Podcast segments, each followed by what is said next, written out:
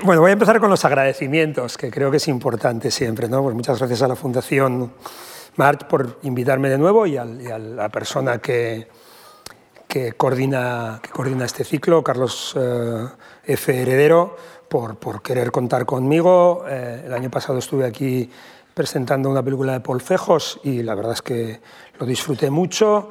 Eh, espero disfrutarlo hoy también con esta reina Cristina y espero que sobre todo lo, disfruten ustedes. Eh, el último agradecimiento, por supuesto, pues va por ustedes que han decidido pasar esta tarde preveraniega eh, metidos en una sala oscura.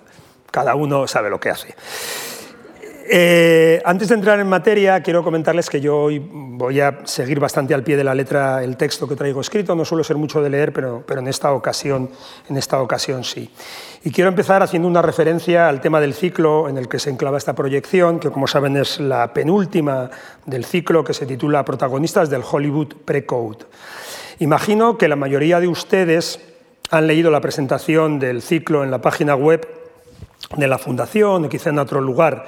El texto en cuestión se centra en las protagonistas femeninas de los títulos seleccionados, de esos ocho títulos que, configuran el ciclo. Se trata de películas de mujeres que de alguna forma desafían los, valores tradicionales eh, que existen en una sociedad de hace prácticamente 90 años. Mm, las ocho películas son se mueven entre el año 32 y el año 33, la que, vemos hoy, la que vamos a ver hoy es del año 33, en un momento en el que, el que luego será famoso código Hayes de censura que existe o que va a existir en, en Hollywood, todavía y aquí mm, cito directamente del, texto del, programa, no se aplicaba con extremo rigor, algo que va a empezar a ocurrir a partir del año 34, año 35. No tengo nada que discutir al respecto de, lo que dice ese texto, más bien al contrario, creo que lo que les voy a contar hoy aquí se mueve a favor de lo que dice, de lo que señala esa introducción. Pero sin embargo, sí que quiero comenzar mi intervención con una breve cita de un historiador americano que se llama Richard Malby, que, bueno, pues para preparar la conferencia me puse a revisar bibliografía al respecto y en un libro de otro colega también americano, en este caso Tino Valio, otro gran experto de todo este cine de los inicios, de los años del primer cine sonoro de, finales de los 20, principios de los 30, en un libro, eh, repito, que tiene un título que a mí me parece muy acertado también para hablar de esta época, que se titula Grand Design, eh, Grand, Design Gran Diseño. ¿no? Son estas películas de un gran diseño, un gran diseño de producción que hace, de las películas unas películas una cosa muy glamurosa, muy, muy, muy sofisticada, que acompaña muy bien a todo ese cine de los años 30. Eh, en, ese, en ese texto, sobre, precisamente sobre el código de censura, Malvi escribe, y yo, bueno, esta es la traducción que yo, que yo he hecho del texto de Malvi, dice, la institucionalización de la censura en Hollywood no buscaba principalmente el control del contenido de las películas al nivel de prohibir ciertas palabras o algunas acciones, tampoco de limitar la libertad de, expresión de ciertos productores. Lo que, perseguía, más bien era dominar las articulaciones de la, cultura popular, hacerse con ellas y con el poder que representaban.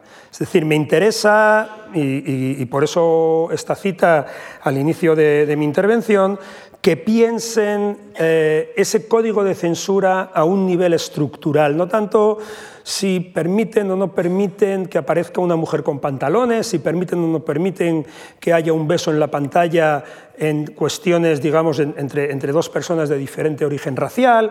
Me interesa más esa cuestión estructural del control sobre lo que pueden ser eh, las formas de decir de la, de la, cultura popular de la época en ese momento, eh, como digo, de principios de los años 30 del siglo pasado. Y quiero que lo piensen o que lo tengan en cuenta a lo largo de, mi intervención, pero sobre todo quiero que lo tengan en cuenta con sus ojos del siglo XXI cuando, ah, después de mi intervención, vean la película que han venido a ver y sobre todo se fijen en el personaje que protagoniza este pedazo de señora que tienen aquí, que es Greta Garbo.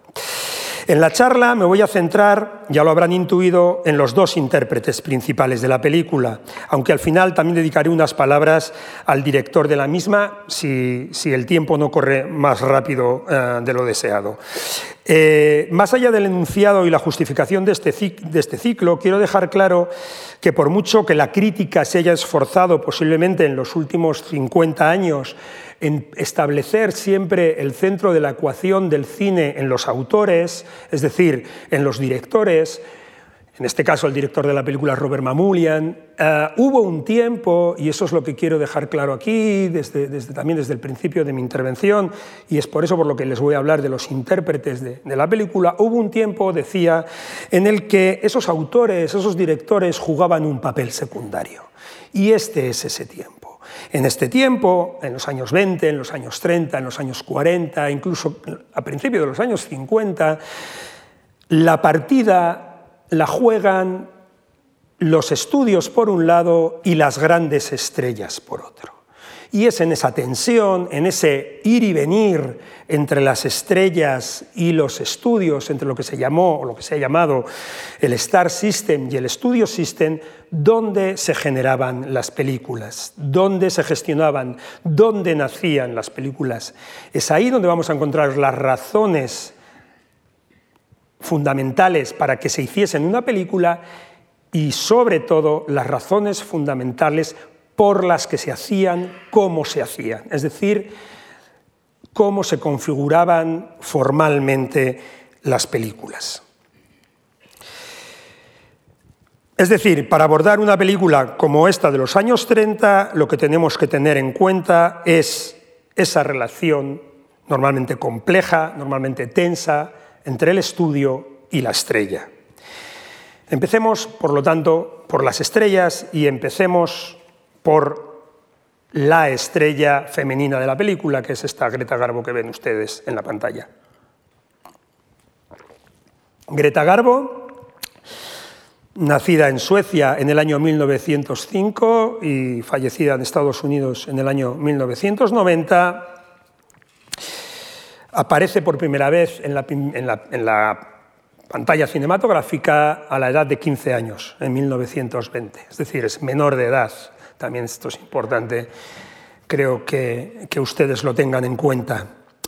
Y llegará a Hollywood no mucho más tarde, en el año 1926, con apenas 20 años. 20 años. Piensen ustedes en una persona de 20 años, una mujer de 20 años, trasladada de su Suecia natal a el corazón de Hollywood, de Los Ángeles, el lugar donde se está produciendo toda la revolución que es el cine en los años, la segunda mitad del siglo XX.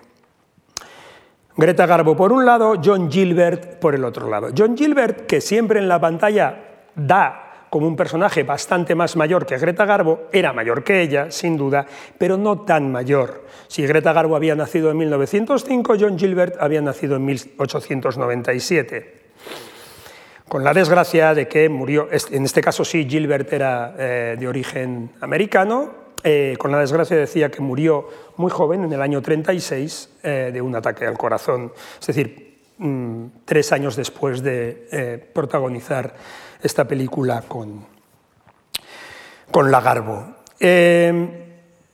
Gilbert es una persona que se forma en el cine desde, desde la década anterior, y que eh, va a tener, comillas, eh, por favor, va a tener la suerte ah, de que su otro gran competidor para ser el gran galán del cine de Hollywood eh, a mediados de los años 20 va a morir. El otro, ese gran competidor, como ustedes imaginarán, perdón, no es otro que Rodolfo Valentino.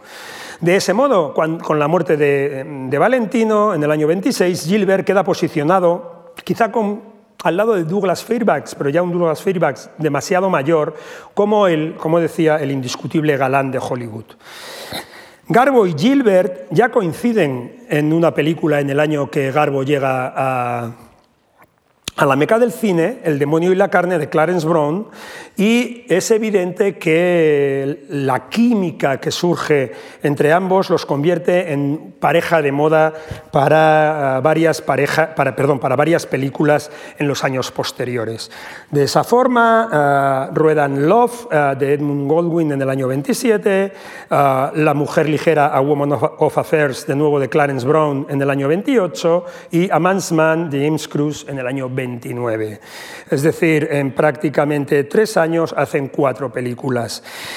Evidentemente, y si ustedes conocen, y seguro que conocen un poco, eh, digamos, el contexto de producción de Hollywood, no en los años 20, eh, hasta hoy, hasta nuestros días, por decirlo eh, de esa manera, todas estas coincidencias en la pantalla van a ir acompañadas eh, como no podía ser de otra manera, de, digámoslo así, mm, utilicemos esta expresión popular, ríos de tinta en la prensa de la época, tanto la cinematográfica como la generalista, mm, sobre la relación eh, que podían tener ellos dos, ya, no las personas, las estrellas, sino las personas detrás de las estrellas, Gilbert y Garbo, en una relación eh, amorosa. ¿Eh? Eh, hasta tal punto llegó esa explotación de la historia de amor entre ambos que incluso se generó, eh, y esto es bastante, digamos, conocido, muchos de ustedes quizá lo hayan oído hablar al respecto, un proyecto de boda. Gilbert y Garbo se tenían que haber casado, pero algo ocurrió y Garbo dejó plantado a Gilbert ante el altar en el momento de la boda, algo que, como ustedes imaginan, no le debió hacer mucha gracia al señor John Gilbert.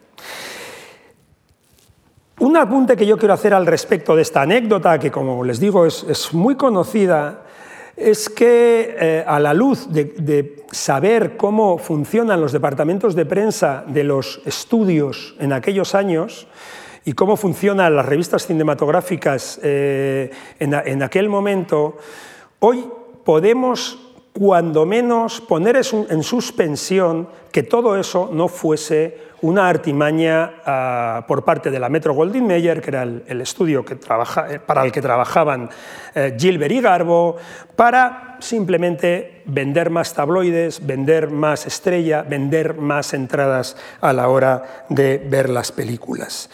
De todos modos, insisto en que esto es una hipótesis que no podemos, eh, que no podemos demostrar y que posiblemente eh, será muy difícil de demostrar nunca. Eh, porque esos papeles que podrían probar una cosa o la otra, posiblemente cuando queden desclasificados, no creo que sean de gran interés para nadie.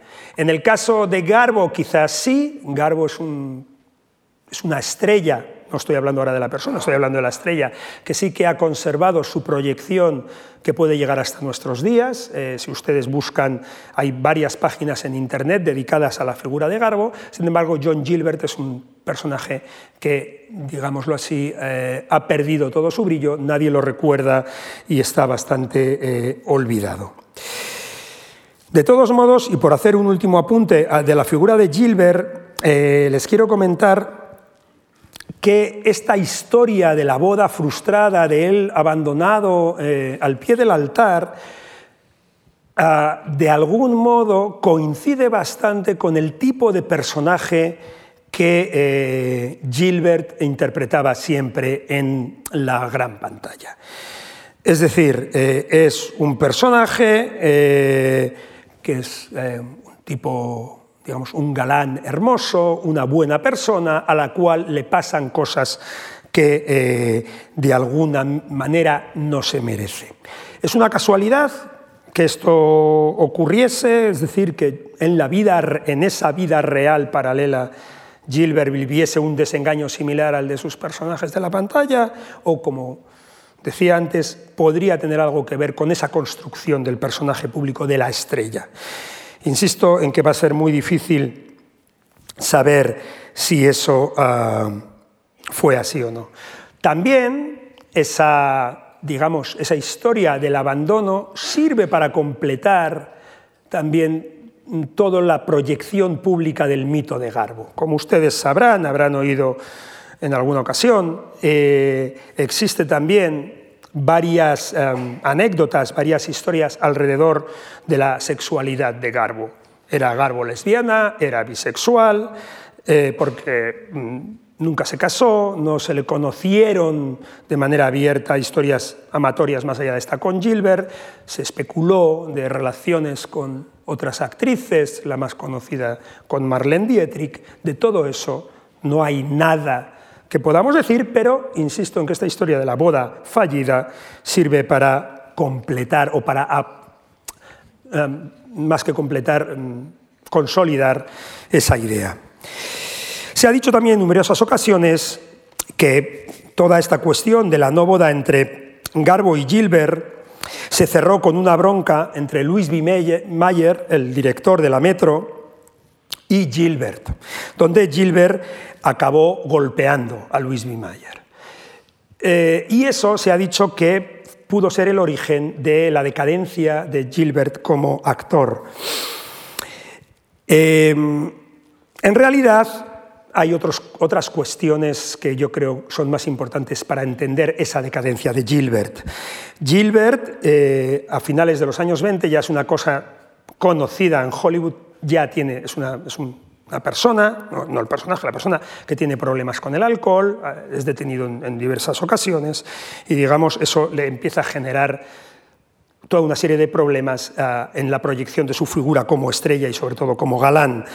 Eh, además de eso, en el vértice de los años 20, los salarios de las mayores estrellas, y Gilbert lo era, encarecían terriblemente las producciones. En 1926, una película de Gilbert tenía que hacer en taquilla y solo en el mercado interior, es decir, en Estados Unidos, un mínimo de 800.000 dólares para resultar rentable. Eso convertía cada película suya en una operación de riesgo. Un actor que había llegado a hacer hasta nueve películas en 1924 estaba haciendo alrededor de tres y cuatro películas al año entre los años 27 y 29. En el año 29 hace His Glorious Night, una película que no llegó a recaudar más de 700.000 dólares en el mercado interior. En ese momento su suerte estaba echada y no podía ser peor momento. La transición al sonoro estaba forzando su figura, de galán, su voz, aunque no era mala, no acababa de ajustar con el personaje que había proyectado en el periodo mudo. Y por lo tanto, los papeles que le estaban dando no volvían a ser el papel protagonista. Entre el año 30 y el año 36, como he dicho antes, el año de su muerte, uh, Gilbert solo rueda nueve títulos. Recuerden que acabo de decir que en el año 24, solo en el 24 había hecho nueve películas. Uno de ellos, uno de esos nueve, es esta Reina Cristina, que será su penúltima película. En cuanto a Greta, a Greta, Garbo, también es importante bajar a la parte contractual y de explotación de beneficios que tenía como estrella para entender algunas cuestiones en este momento de su carrera en el que se rodó La Reina Cristina. A diferencia de Gilbert, Garbo nunca fue una de esas estrellas que podían rodar entre 8 y 10 películas al año. La propia formalización de su persona pública, de su estrella, iba en contra de eso. Lo que, si ustedes han visto películas de Garbo y han leído sobre Garbo, eh, eh, eh, sabrán que Garbo lo que siempre proyecta es misterio. Misterio después de su rostro, la mujer enigmática, la esfinge. Eso era algo que está digamos, en contra de la sobreexplotación de la estrella. La estrella había que mostrarla poco porque la estrella era enigmática. Mostrarla mucho quería decir que, perdía ese enigma.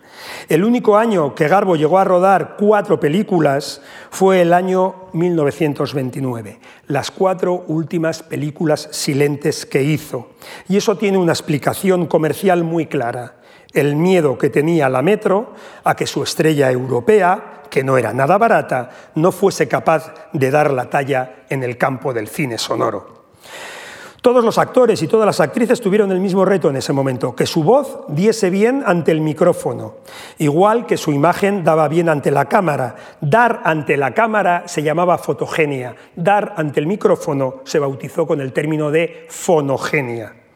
La fonogenia tenía al menos dos matices.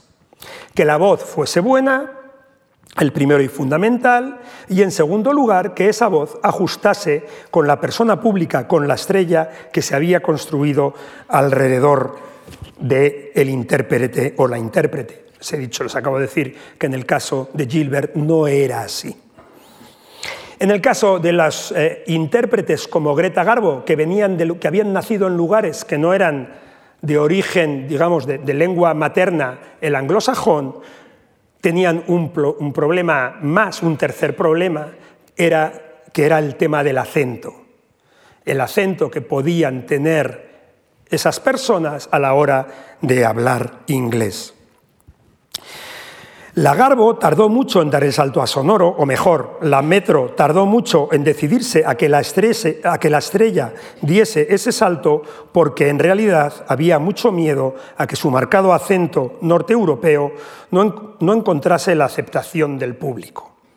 De ahí que antes de lanzarse a hacer la primera película en la que la actriz tomaba la palabra, es una película del año 1930 que se llama Anna Christie, en 1929, como les he dicho, la, Metro metió la película hasta en cuatro ah, perdón, metió, metió, a la estrella hasta en cuatro películas mudas con la idea de forzar los beneficios en el momento previo a lo que podía haber sido el final de su carrera. Esa falta de confianza también podemos verla en que la Metro decidió rodar hasta, bueno, decidió rodar dos versiones de Anna Christie. Una hablada en inglés y dirigida por Clarence Brown y otra en alemán, dirigida por un director francés, Jacques Feider, y ambas protagonizadas por Garbo, aunque el resto de la plantilla de actores y actrices cambiaba. Aún así, llegado el momento del estreno, la Metro puso toda la carne en el asador para lanzar la película con el tagline de Garbo Talks, Garbo habla. La estrella superó la prueba y el público acudió en masa a escucharla. Garbo, que hacía el papel de una exprostituta, no entraba en escena hasta que ya habían transcurrido 15 minutos de la película. Imagínense 15 minutos esperando lo que te han dicho que vas a ver. ¿eh? No pierdan eso de vista porque aquí va a tardar 10 minutos también en mostrarse. ¿eh? Eh, se juega un poco con el mismo efecto de eh, retardar la presencia de la estrella, o al menos del rostro de la estrella en el caso de, de la reina Cristina. En ese momento, a los 15 minutos, sonaba el timbre en un bar. Sonaba un timbre en un bar. Había que llamar a un timbre para entrar en un bar, no se lo pierdan. Y allí estaba ella, con el porte de una mujer vivida y cansada. Entraba sin decir ni hola, se sentaba y entonces sí decía, ponme un whisky. La estrategia narrativa de posponer todo lo posible aquello que el público quería ver, oír en este caso, se llevaba de esta manera hasta el extremo. La estrella, por lo tanto, fue capaz de superar la prueba y su fonogenia se consideró adecuada para seguir haciendo películas, pero el acento estaba ahí. Para lidiar con ello de una forma verosímil, los personajes que interpretaría Garbo a partir de entonces tendrían la componente de ser mujeres europeas que lo justificasen dramáticamente. Es decir, Garbo va a quedar encasillada a partir de ese momento para justificar ese fuerte acento alemán en el papel de mujeres europeas. Estaba claro por el perfil de la estrella, que ella nunca iba a interpretar a una ama de casa del medio oeste americano, pero ahora tampoco podría dar vida a una desinhibida joven californiana que se embarcaba a recorrer los mares del sur, como había hecho en Tentación en el año 29.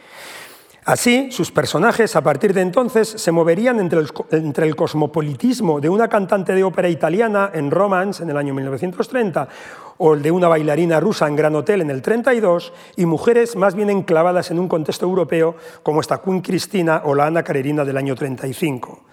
De los 12 títulos que Garbo rodó después de Ana Christie, únicamente dos escaparon a estos dos modelos, siendo el segundo, el de las mujeres bien enclavadas, el más abundante, sobre todo después de haber hecho esta reina Cristina. No es en absoluto secundario señalar que ese encasillamiento europeo de los personajes de Garbo en el sonoro va a tener una inmediata consecuencia en la recaudación de sus películas, que progresivamente van perdiendo atractivo para el público norteamericano, mientras que su popularidad se mantiene en el viejo continente de una manera más sostenida. De ese modo, su carrera se puede prolongar, aunque sus películas se dilatan cada vez más en el tiempo. Eso ocurre hasta que, hasta que Estados Unidos entra en la Segunda Guerra Mundial. De ese modo, o en ese momento, lo que ocurre es que el mercado europeo se cierra para el cine americano y Garbo deja de ser económicamente rentable para la Metro. Como ustedes saben, eso no se ha explicado así. Se ha dicho siempre, y eso sigue jugando a favor del, mito Garbo, Garbo, después del año 41, de rodar su última película, decide retirarse y nunca más vuelve ni al mundo del cine ni a la vida pública. Esa razón económica que está detrás de que las películas de Garbo eh, dejaban de ser eh, comercialmente mm, atractivas de hacer para la metro, eh, no deja de estar detrás también de esa desaparición de Garbo de la gran pantalla. Veamos, ya para ir acabando, algunas cuestiones que tienen que ver de manera más directa con la producción de la película que vamos a ver. Poco después del estreno de Gran Hotel, recuerden 1932 y el film más exitoso de todos los sonoros que hizo Greta Garbo, su contrato con la Metro Goldwyn Mayer expiró. Garbo regresó a, a Suecia donde permaneció varios, veces, varios meses sin dejar nunca muy claro cuándo iba a regresar, cuándo iba a regresar a Hollywood a hacer películas. Parece, y digo parece porque siempre existe la posibilidad de que todo fuese una construcción del Departamento de Comunicación del estudio, que esa ambigüedad sobre su regreso es lo que le permitió, perdón, lo que le permitió firmar un nuevo contrato en el que pudo imponer, entre otras cosas, que su siguiente película fuese sobre la reina Cristina de Suecia, y fuese la que van a ver ustedes hoy, y que su compañero en el reparto fuese un John Gilbert ya completamente caído en desgracia.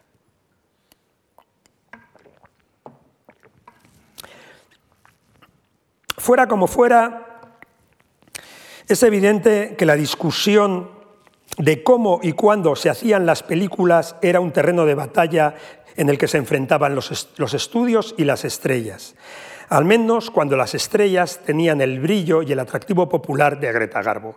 Dicha popularidad generaba una capacidad negociadora en el la Garbo supo, perdón, que la Garbo supo gestionar bien. Al menos eso es lo que parecen confirmar las fuentes históricas. La cuestión es qué atractivo tenía un personaje histórico como Cristina de Suecia para Greta Garbo. Esta es una pregunta que puede dar pie a muchas hipótesis, todas posibles, pero difícilmente demostrables. Lo que resulta más llamativo de su elección es que el personaje real, la reina Cristina, lejos de ser una heroína en Suecia, parece más bien una traidora. Una traidora a los valores de la patria, una, una persona cuyo padre muere defendiendo en la guerra de los 30 años el protestantismo frente a los católicos y, Cristina años más tarde eh, abdica sobre su primo y uno de sus primeros gestos cuando se aleja del, trono y del reino es eh, convertirse al catolicismo. Por lo tanto, parece difícil encontrar por ese lado atractivos para el personaje. El atractivo estaba precisamente en el perfil de mujer moderna y amante de la cultura que desplegaba eh, el personaje de Cristina eh, de Suecia.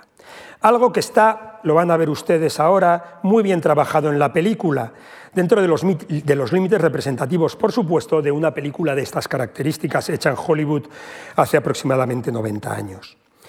Pero esa modernidad del personaje que también, también la llevó a vestir pantalones, a ser diestra en habilidades consideradas tradicionalmente masculinas, como la esgrima o como la caza, lo van a ver al inicio de la película, y algo que se podía desprender como una sombra de todo lo anterior en una sociedad claramente patriarcal, como aquella, algo que podía poner o establecer diferentes hipótesis sobre la sexualidad en primer lugar del personaje de la reina Cristina y en segundo lugar eh, de la propia Greta, Garbo, como ya hemos eh, comentado.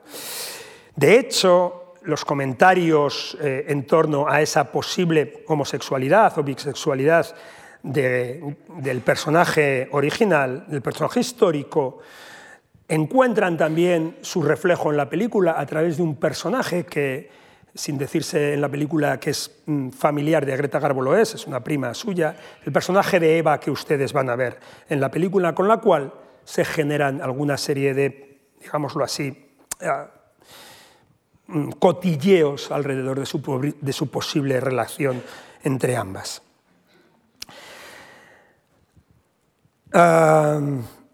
por lo tanto, de alguna forma, también quiero reivindicar el que esta película, más allá de ese gran diseño de producción que tiene, esa, esa cosa muy estilizada, no deja de ser eh, bastante fiel al personaje original de Cristina de Suecia. Y posiblemente la gran fantasía que construye la película es la de la historia de amor entre eh, Cristina y Antonio, un delegado español que va a visitarla, ustedes lo van a ver ahora, el personaje de Antonio que protagoniza John Gilbert o eh, que, interpreta John Gilbert es real, pero desde luego el afer que nos va a contar la película no lo es. Nada más, eh, bueno, nada más no. Mm, vamos a ver, les quería mostrar antes de ver la película eh, el tráiler que la Metro Goldwyn Mayer puso en circulación antes del estreno de la película, para que después de esto que les he podido contar, que espero que les haya interesado mínimamente, lo puedan ver un poco o lo puedan poner en relación con esa forma en la que el estudio lanza la película para hacerla atractiva para el público. Lamento mucho la versión que tengo es en inglés sin subtítulos, pero creo que es relativamente sencillo seguir esa narrativa de lo que cuenta. Dura tres minutitos, Así que, por favor, si podemos ver el tráiler, luego les comentaré dos cositas más y les dejo con la película.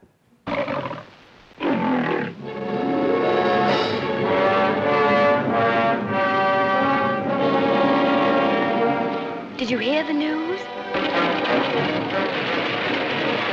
Mesdames et messieurs, une nouvelle vraiment surprenante nous parvient à l'instant. El Música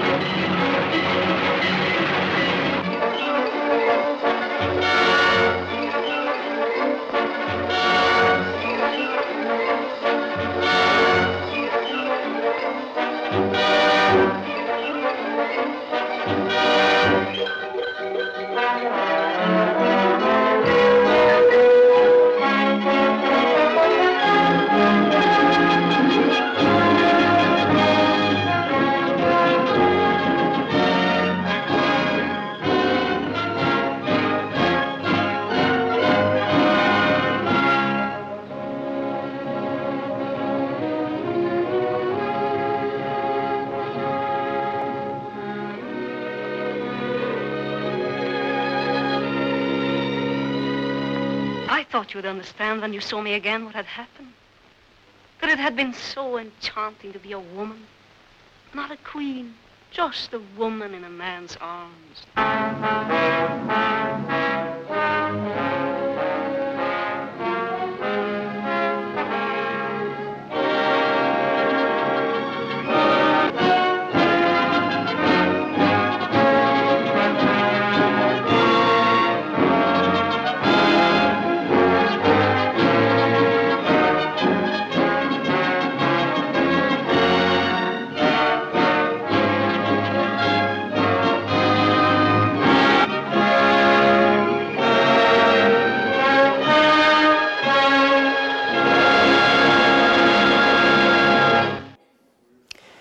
Creo que es muy explícito ¿no? lo que cuenta el tráiler.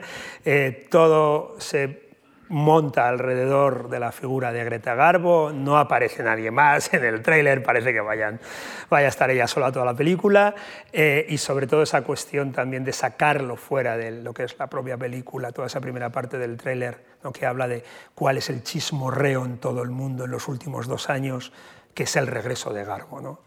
Pues nada, les dejo con ella, espero que lo disfruten, ha sido un placer.